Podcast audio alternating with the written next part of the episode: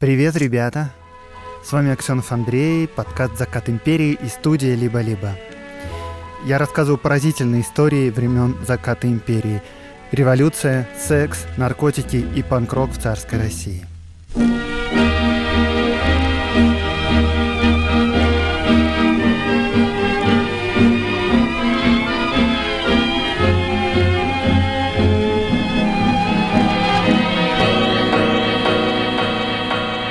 13 ноября 1899 года должен был наступить конец света.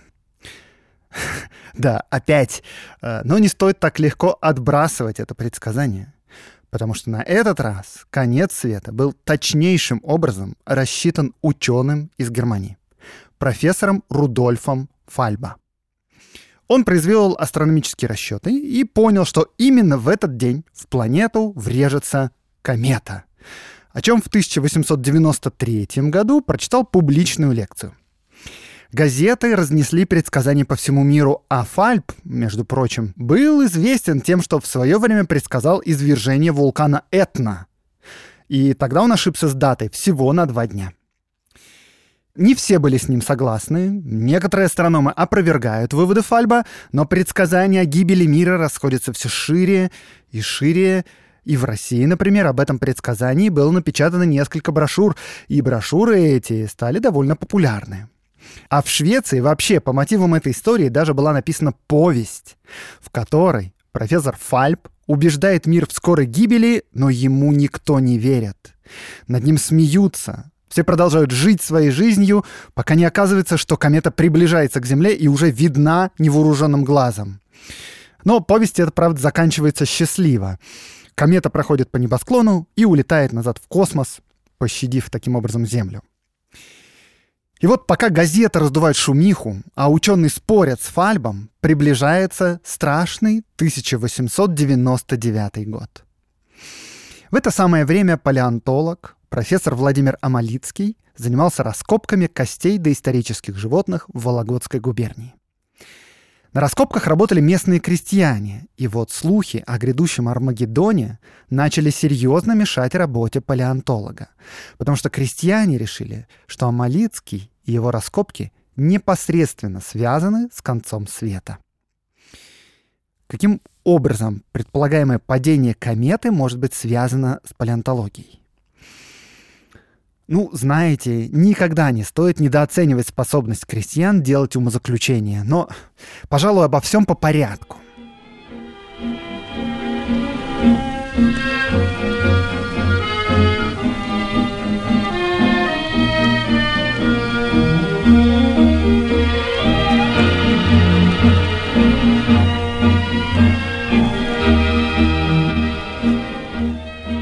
В то время палеонтология на подъеме.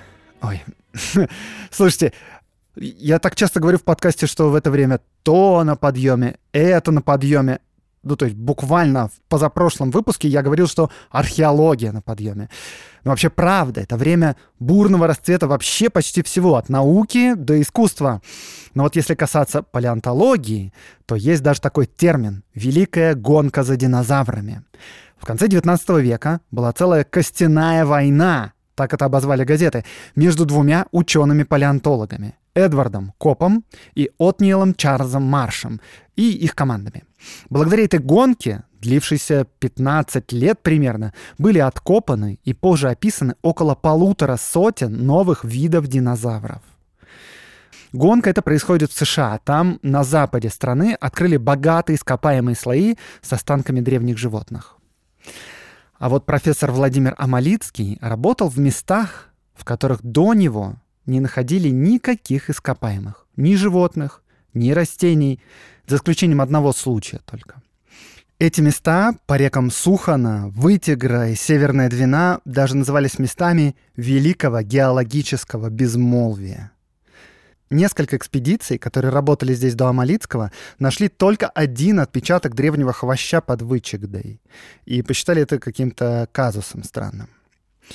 А, давайте поближе познакомимся с Владимиром Прохоровичем, а то я пару раз уже про него сказал, толком не представил.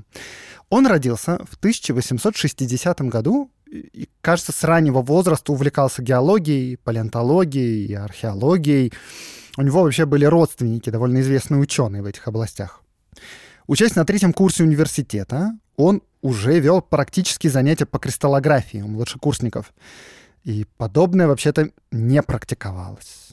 А учитывая, кто именно был профессором у Амалицкого, так это вообще достижение выдающееся. Учителем Амалицкого был профессор Василий Докучаев. И вот что он думал про чересчур ретивых студентов. Особенно неприятно было иметь дело со скороспелками, как я их мысленно называл, то есть со студентами первых двух курсов, являющимся иногда ко мне с просьбой допустить их к занятиям в кабинете. Такие студенты иногда и приносили коллекции, собранные или купленные ими, и просили их определить. Таких студентов все-таки приходилось удалять, предварительно доказав им, что для занятий геологией необходимо предварительное знакомство со всем циклом тех наук, что читаются до четвертого курса. Получается, Амалицкий проявил довольно выдающиеся способности еще студентам. Дальше он вполне успешно строил академическую карьеру, в 23 года защитил кандидатскую по геологии, остался работать в университете, ездил в экспедиции – Написал несколько крупных работ. В 30 лет получил кафедру профессора в Варшавском университете, а еще женился в том же году. Это, конечно, не относится к академической карьере, но с женой Амалицкому повезло, потому что до конца жизни они будут работать рука об руку. Вот что вспоминали про занятия у Амалицкого. Лекции его были одними из наиболее посещаемых, так как читал он их живо, образно и вносил много индивидуального. Придавал большое значение научным экскурсиям. Он их устраивал постоянно и в широком масштабе, являя собой пример неутомимости и нетребовательности в смысле комфорта. Окончание экскурсии обыкновенно давало повод к выражению горячей благодарности, переходившей иногда в овацию любимому и столь доступному руководителю. Летние каникулы он проводит с женой в походах по северу России. Они сплавлялись на лодках по рекам, изучая геологические обнажения. Они привыкли жить на природе без малейших удобств. И напомню, что в то время снаряжение было просто отвратительным. Пенок, да, легких спальников, нормальных рюкзаков тогда не существовало. Палатки были тяжелыми, брезентовыми. Вообще только-только стали появляться первые керосиновые горелки. А Малицкий вспоминал, как однажды заметил какой-то пляж со странным черным песком. И только они причалили к пляжу, как черный песок поднялся в воздух, потому что это были тучи комаров и мошки. Да, аэрозолей тогда тоже не было. А север России — это места как бы очень комариные. Вот к 35 годам Владимир Амалицкий, это уважаемый, известный в своей области ученый, прекрасный преподаватель, доктор наук уже, но его настоящий вклад в мировую палеонтологию впереди. У Владимира Амалицкого есть теория. Пока что не доказанная, сомнительная, но он в нее верит. Дело в том, что еще в студенчестве, в экспедиции по Нижегородской губернии, он нашел множество раковин древних моллюсков, антракозит – Раковины эти попадались буквально везде. И получилось, что в древности эти места были или дном океана, или чрезвычайно болотистой местностью какой-то. И после этого Амалицкий всерьез увлекся антракозидами и стал собирать их везде, чаще всего по северу России. Но идея о том, что на территории европейской части России было дно океана, только промежуточная. Спустя несколько лет, когда Амалицкий был в Европе, он там посещал музей, институты и ходил в экспедиции по своей привычке. Так вот, короче, в Европе он познакомился с коллекциями антракозит и обнаружил, что некоторые раковины, которые собрал он по берегам российских рек, идентичны раковинам, привезенным из Южной Африки. Как это вообще возможно? Где Нижний Новгород и где Южная Африка? И вывод, который делает Амалицкий, такой. В древности существовал суперконтинент, который объединял нынешнюю Центральную Южную Африку и европейскую часть России. И именно поэтому древняя фауна в этих местах так похожа. В 1895 году Владимир Амалицкий выпускает об этом научную статью. Кстати говоря, благодаря этой статье он позже станет членом Лондонского молокологического общества. Молокология — это наука о моллюсках. Так вот, Летом 1896 года А Малицкий делает доклад о своей гипотезе в Варшавском университете. Этот доклад был позже опубликован отдельной брошюрой. Он выступает на заседаниях Варшавского и Петербургских обществ естествоиспытателей, но не встречает поддержки научного сообщества. Материалов слишком мало, а идея кажется довольно революционной. И надо сказать, что современная теория дрейфа континентов была окончательно сформулирована позже, в 1912 году, немецким географом Альфредом Вегенером. Ну, конечно, Вегенер ее сформулировал на основе уже накопившихся данных, потому что идея о суперконтиненте или о суперконтинентах активно обсуждалась научным сообществом во второй половине XIX века. Так, тут я хочу немного задержаться и объяснить вообще, каким образом тогда развивалась наука, точнее говоря, что такое вот эти вот лондонское молокологическое общество, петербургское общество естествоиспытателей, а если еще вспомнить выпуск подкаста годичной давности про русскую полярную экспедицию, то там упоминалось русское географическое общество. И это все довольно интересные общественные явления. И о них я расскажу в рубрике «Как это устроено». А рубрику эту я делаю вместе с партнером подкаста, с провайдером облачной инфраструктуры компании Selectal.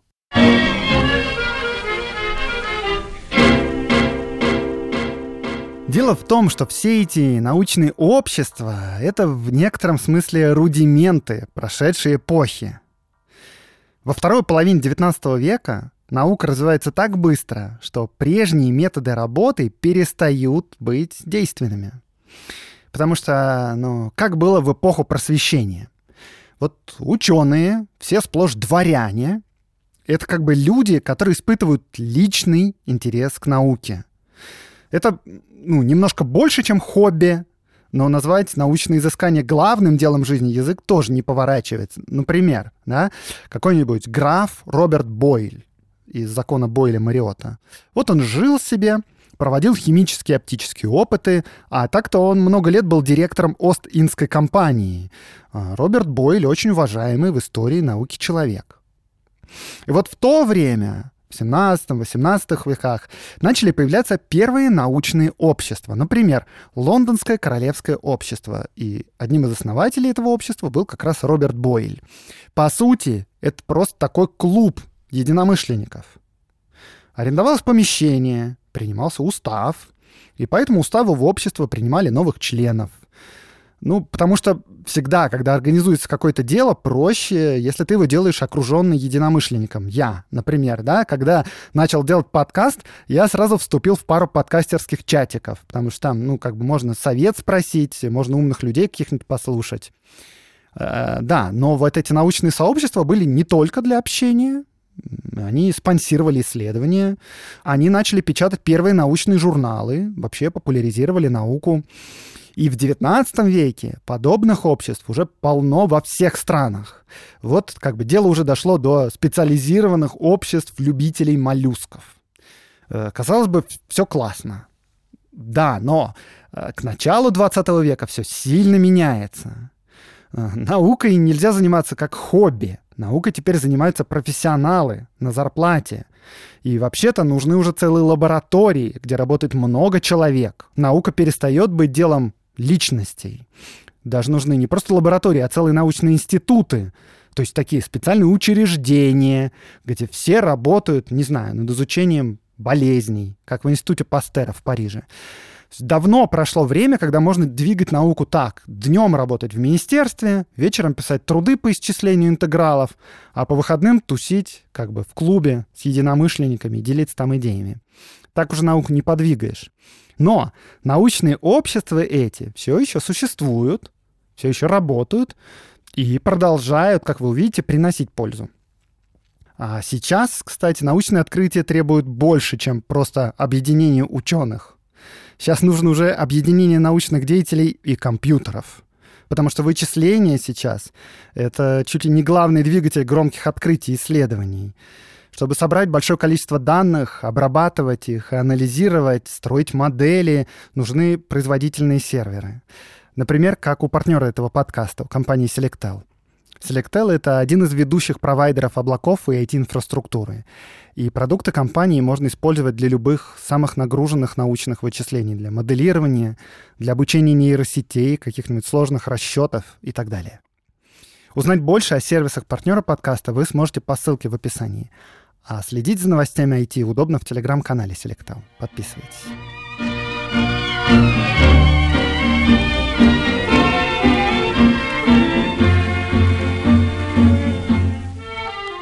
Итак, Владимир Амалицкий хочет доказать свою теорию. Теорию о том, что север России и юг Африки раньше были гораздо ближе друг к другу. Но для этого нужны доказательства. И Амалицкий хочет их найти в своих геологических путешествиях. Начиная с 1895 года он с женой путешествует по рекам Сухана и Западная Двина, в которую Сухана впадает.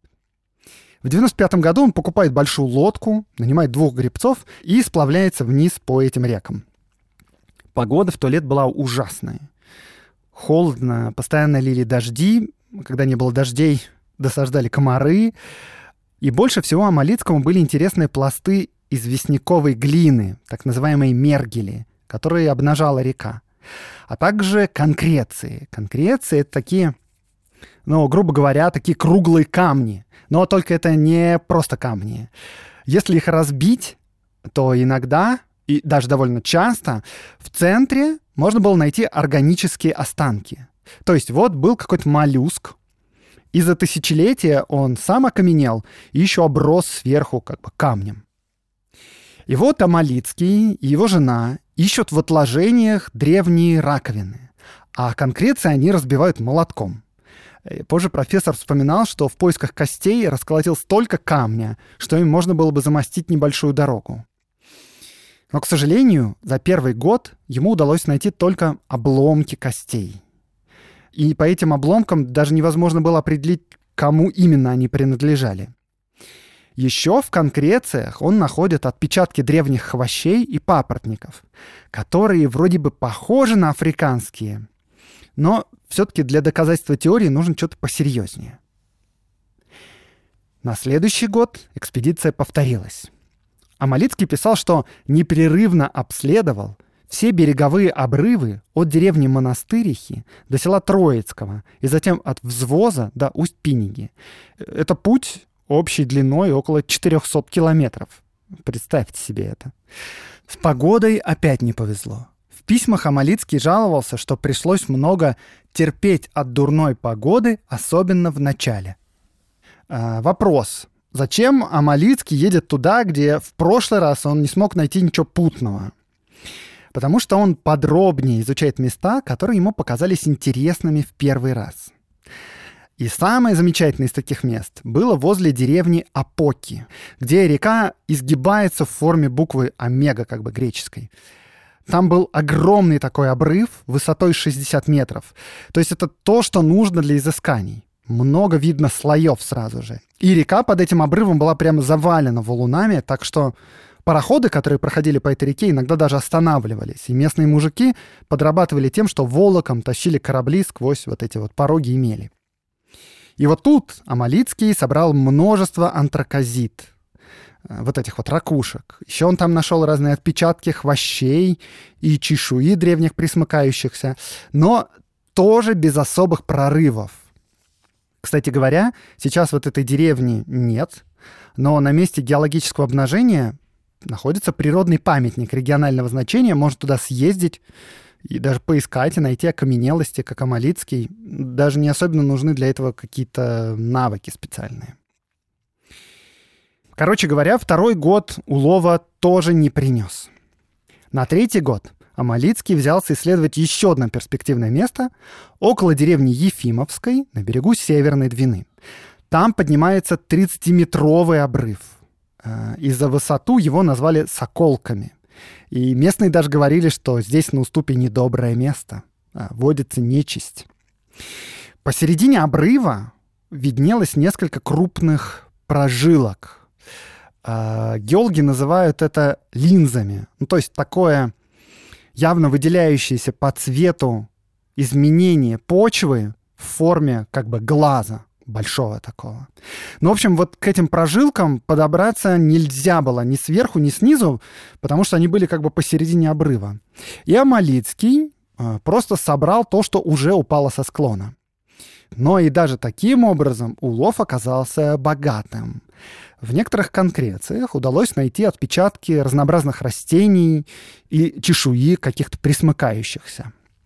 Отыскались также кости и даже один плохо сохранившийся череп и челюсть с зубами. И вот эти зубы напоминали по форме зубы пареозавра. Пареозавр — это доисторическая рептилия. И пареозавров до этого находили только в Южной Африке. Но, к сожалению, все эти новые находки были не в выдающемся состоянии. Например, вот эта челюсть похожую на челюсть пареозавра, а Малицкий приписал совсем другому виду. В общем, по итогу этой экспедиции, третий по счету, Амалицкий написал в отчете. Считаю преждевременным говорить теперь о результатах моих исследований.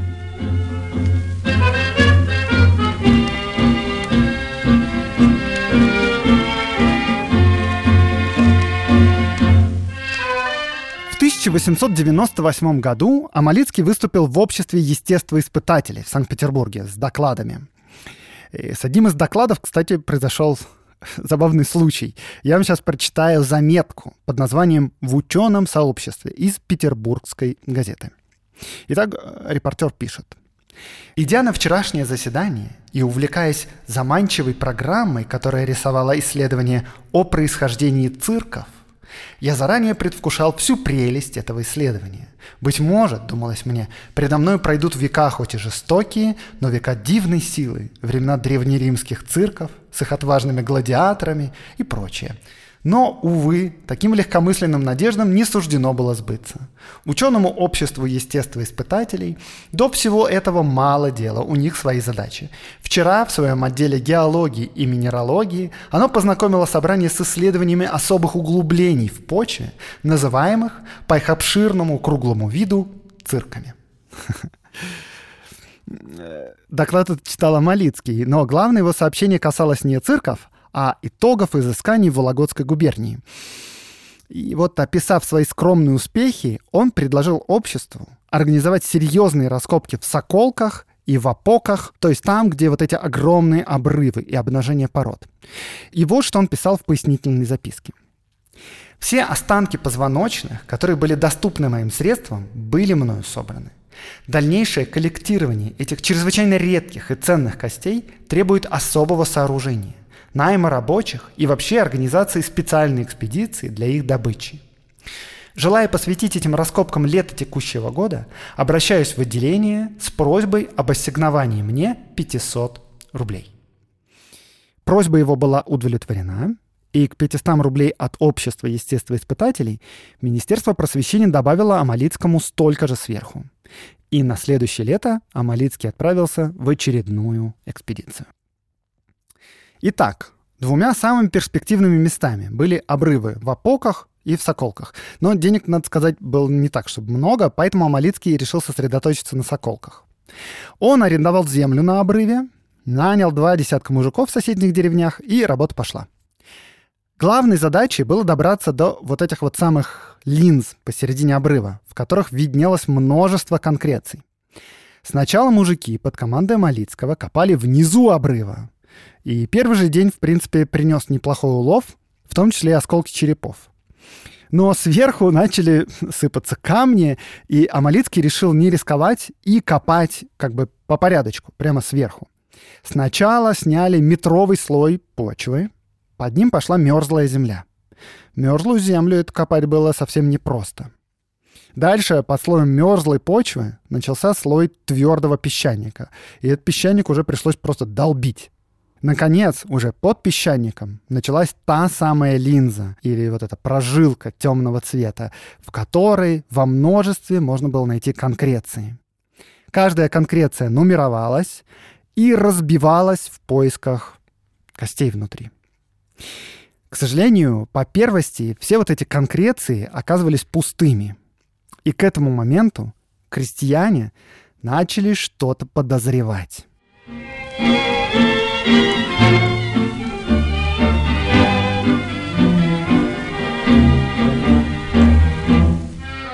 понимаете, надо же себе как-то объяснить, что происходит и чем мы тут все заняты. А заняты мы вот примерно чем. Мы копаем землю слой за слоем на глубину нескольких метров. Там, на глубине, мы находим круглые камни и разбиваем их кувалдой, а потом выкидываем. Э, нам, конечно, за это платят по 3 копейки в день. Это хорошо, безусловно. Но вообще, что происходит? Человеческий мозг устроен так, что он всему ищет объяснение. Причем объяснения эти должны быть хоть как-то связаны с тем, что мы уже знаем. Так вот, этот странный, дружелюбный профессор из Варшавы объясняет нам, что мы ищем кости древних животных, которые выглядели примерно как большие такие ящерицы размером с лошадь. Э, ну, знаете, можно что-то и подостовернее придумать. Я тут упомяну, что тогда не только крестьяне ничего не знали о динозаврах, но и вообще широкая общественность. Несмотря на то, что к тому времени уже несколько лет, как в Америке идет гонка за динозаврами, э, публика в России вообще не в курсе всего этого. Вот была одна маленькая заметка в петербургской газете. Она в целях просвещения рассказала о диносаурусах, э, которые были размером с крейсер и жили в какие-то древние времена. Заметка называлась «Чудовища и драконы». Ну, в общем, вы понимаете, что никаких детских книжек и там футболок с тиранозаврами не было. А тут как бы даже не городские жители, тут просто крестьяне из Вологодской деревни. В общем, в попытках преодолеть этот когнитивный диссонанс, они решили, конечно, что Амалицкий ищет золото. И раскоп называли не иначе, как прииск. И ладно бы они просто думали, что ищут золото. Крестьяне начали воровать окаменелости и пытались добыть из них что-нибудь ценное самостоятельно. Они их плавили безуспешно. Они их калили на огне безуспешно, и это даже опасно, потому что конкреция может рвануть. Они их даже пытались ковать, тоже с предсказуемым результатом. Эти все необъяснимые факты человеческий мозг тоже требовал объяснить, причем так, чтобы не рушить уже выстроенную картину мира. Потому что как бы менять картину мира тяжело. Итак, поскольку мы уверены, что Амалицкий ищет золото, а окаменелости не плавятся, значит что? Значит, Амалицкий просто знает секретное слово, которое превращает камень в золото. И поскольку мы этого слова все равно не знаем, то значит воровать окаменелости нет смысла. Надо ждать, пока профессор начнет колдовать. Короче, ждем. Между тем, деньги стали заканчиваться, а прорывных находок все не было. Работы начались в мае, а в июне неожиданно пошел снег. Налетали ураганы. Газеты вообще сообщали, что происходит, цитирую, «метеорологическое недоразумение». А Малицкий в дневнике писал – ни платки, ни сетки не защищали от всюду проникающего песка.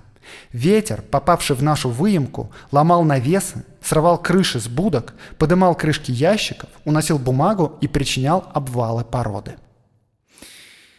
В итоге, ради экономии средств, ученый решил ограничить поиски совсем небольшим квадратом. Раскоп по площади стал всего лишь 25 квадратных метров. Ну, это, ну, типа, это размер большой такой комнаты.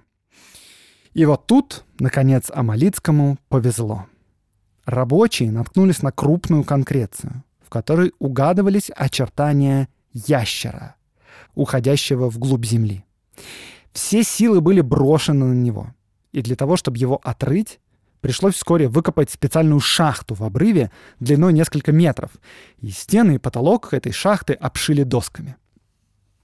В итоге это оказался полный скелет древнего ящера. Позже его назовут скутозавр. И этот скутозавр был действительно ближайшим родственником пареозавров, бродивших по древним равнинам и болотам Южной Африки. Ну, точнее, будущей Южной Африки. Это была невероятная удача. Э, поскольку скутозавром его назовут позже, то Амалицкий назвал его так же, как южноафриканского родственника — пареязавром. А крестьяне, как бы не в силах выговорить это слово, называли его просто Назаром, Назарка. Люди из соседних деревень приходили на раскоп и просили показать им Назара. А рабочим пришлось все-таки изменить свою картину мира. Видимо, дело действительно было не в золоте. А сам Амалицкий к этому моменту тоже сумел отыскать правильные слова для крестьян. Он как бы ищет древних животных, которые жили до потопа в этих местах и погибли от этого потопа, потому что Ной их не взял на ковчег. Э, оставался, конечно, вопрос, зачем, собственно, профессору понадобилось искать этих допотопных животных, но, в принципе, ну, мало ли что в Петербурге от ученых требуют. Ну, видимо, велели собрать кости, чтобы, скажем, найти имена этих древних зверей. Э, ну, в общем, вроде окей, все, картина мира опять пришла в равновесие, а это самое главное.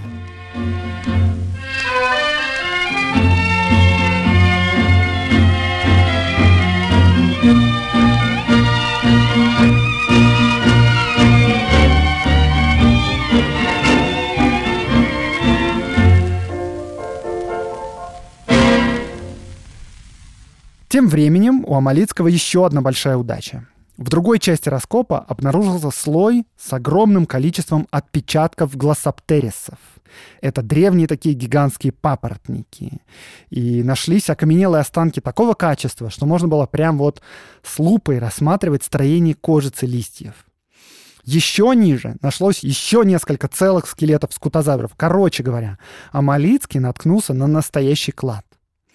И самое главное, что были найдены доказательства теории Амалинского.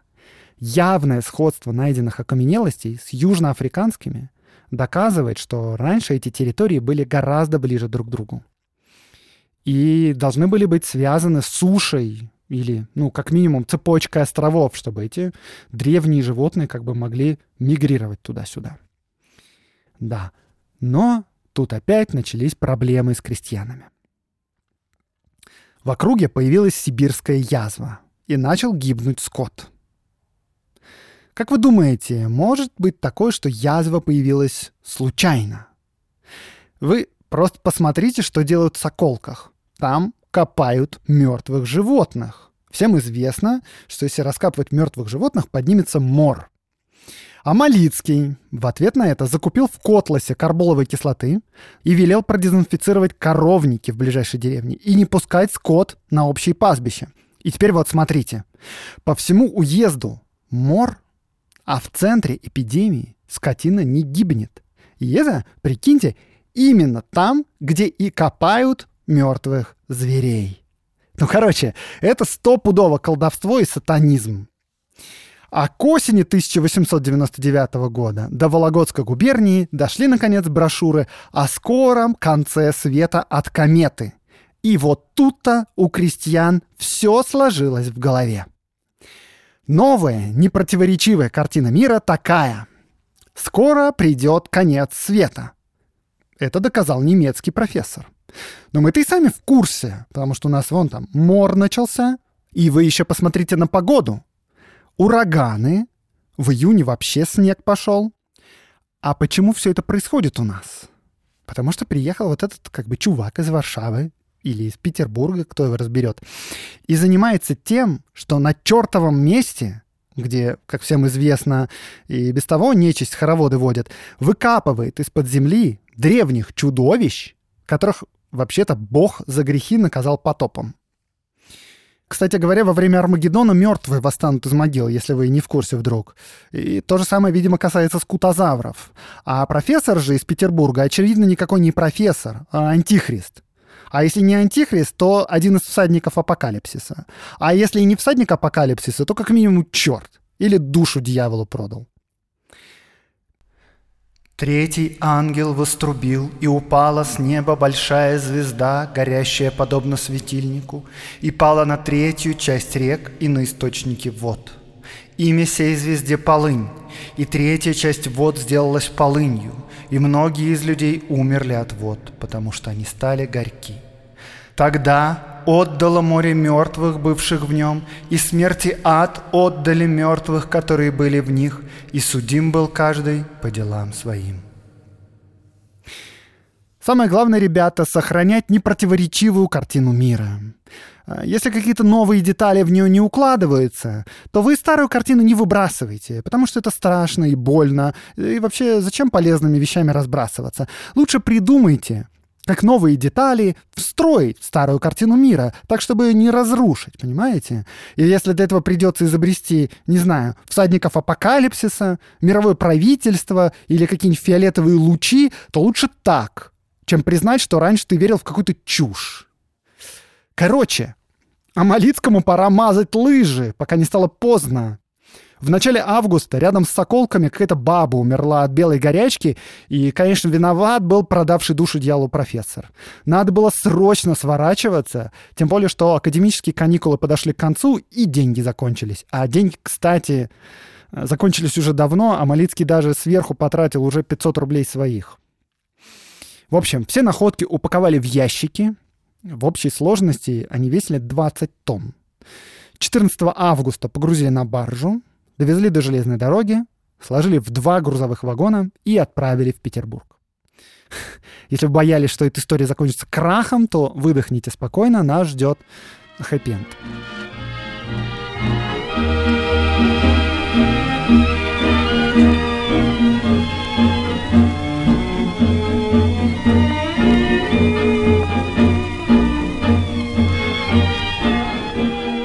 Помимо сотен разрозненных костей, Амалицкому за два месяца удалось выкопать 10 полных скелетов и не менее 10 отдельных черепов. И это было настоящее сокровище. И самое главное, что оно полностью доказывало его теорию. Амалицкий писал. Сплошной материк, занимавший в пермское время Южную и Центральную Африку, Индию, Австралию и Аргентину с частью Бразилии, простирался в европейскую Россию. И связующим звеном были, с одной стороны, континентальные отложения Гондваны Индии, а с другой – такие же отложения Кузнецкого бассейна Сибири. В пермское время Северная и Центральная Россия, Урал, Алтай, Индия и Центральная и Южная Африка входили в состав одного материка, заселенного очень сходными животными и растениями. В следующем году по ходатайству великого князя Александра Михайловича правительство выделило Амалицкому грант в размере 50 тысяч рублей на раскопки в течение следующих пяти лет. За финансирование теперь можно было не беспокоиться. Э, оставалось только разобраться с крестьянами, но и с ними тоже все прошло благополучно. Во-первых, звезда Полынь в 1899 году не упала, а во-вторых, на раскоп приехал епископ Великоустюжский Гавриил, который прослышал про находки и захотел на них посмотреть. Крестьяне были немало удивлены таким посещением. Епископы обычно в такую глушь не приезжают. А вот когда в самом конце епископ благословил всех, включая Амалицкого на работу, пришлось как-то смириться с тем, что профессор, судя по всему, не слуга дьявола все-таки. И за следующие несколько лет раскоп превратился в огромный котлован. Количество находок было невероятным. Здесь открыли еще один вид рептилий, которых назвали иностранцевиями. Находили здесь и других, до этого уже известных ящеров. Э, стало понятно, что вот этот темный слой в земле, вот эта линза, был на самом деле руслом древней реки, на дне которой скапливались трупы животных. В 1908 году Владимира Малицкого выбрали директором Варшавского политехнического института. Времени на раскопки почти уже не оставалось. А между тем раскоп приобрел просто циклопические размеры. По самым скромным оценкам, там нашли около двух сотен тонн конкреций, и в том числе более дюжины полных скелетов скутозавров. Такой коллекции не было тогда нигде в мире и не было места для ее хранения. Владимир Прохорович собирался организовать палеонтологический музей, но не успел. Сначала война, потом революция, как-то да, стало не до динозавров. В марте 1917 года Владимир Амалицкий умер от приступов стенокардии. А за полчаса до приступов он писал очередную статью о своих скутозаврах.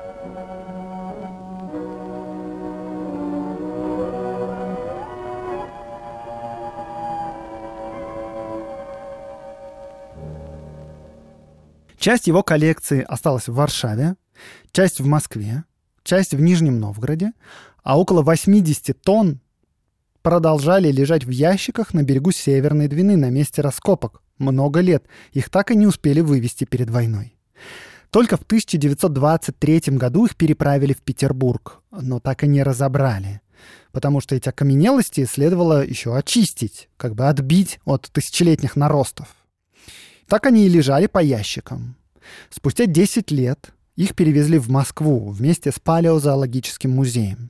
Этому музею передали здание в Нескучном саду. Часть находок очистили, но многое, очень многое по-прежнему оставалось лежать в ящиках. После Второй мировой войны приехала в музей еще одна часть коллекции Амалицкого. Несколько десятков тонн. И тоже не очищенных, и тоже в ящиках. А еще, помимо коллекции Амалицкого, у музея было множество других коллекций. И вот музей сначала снимал подвалы в близлежащих домах, чтобы хранить там эти ящики с ископаемыми.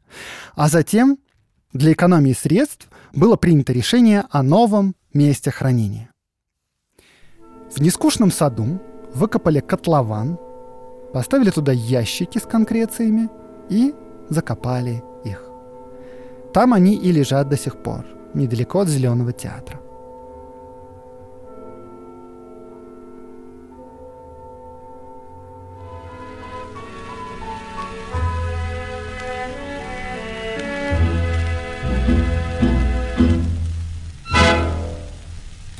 Рубрика «Чтобы послушать». Возможно, вы до этого слушали подкаст «Так вышло» Андрея Бабицкого и Кати Крангаус, но он теперь закрыт. Однако Андрей запустил новый подкаст «Снова никогда». И этот подкаст довольно великий, хотя вышло всего два выпуска. Андрей говорит там прямыми словами, не пользуясь эвфемизмами и оговорками, о вещах важных и даже необходимых сейчас. Послушайте обязательно. Ссылка на подкаст в описании этого выпуска.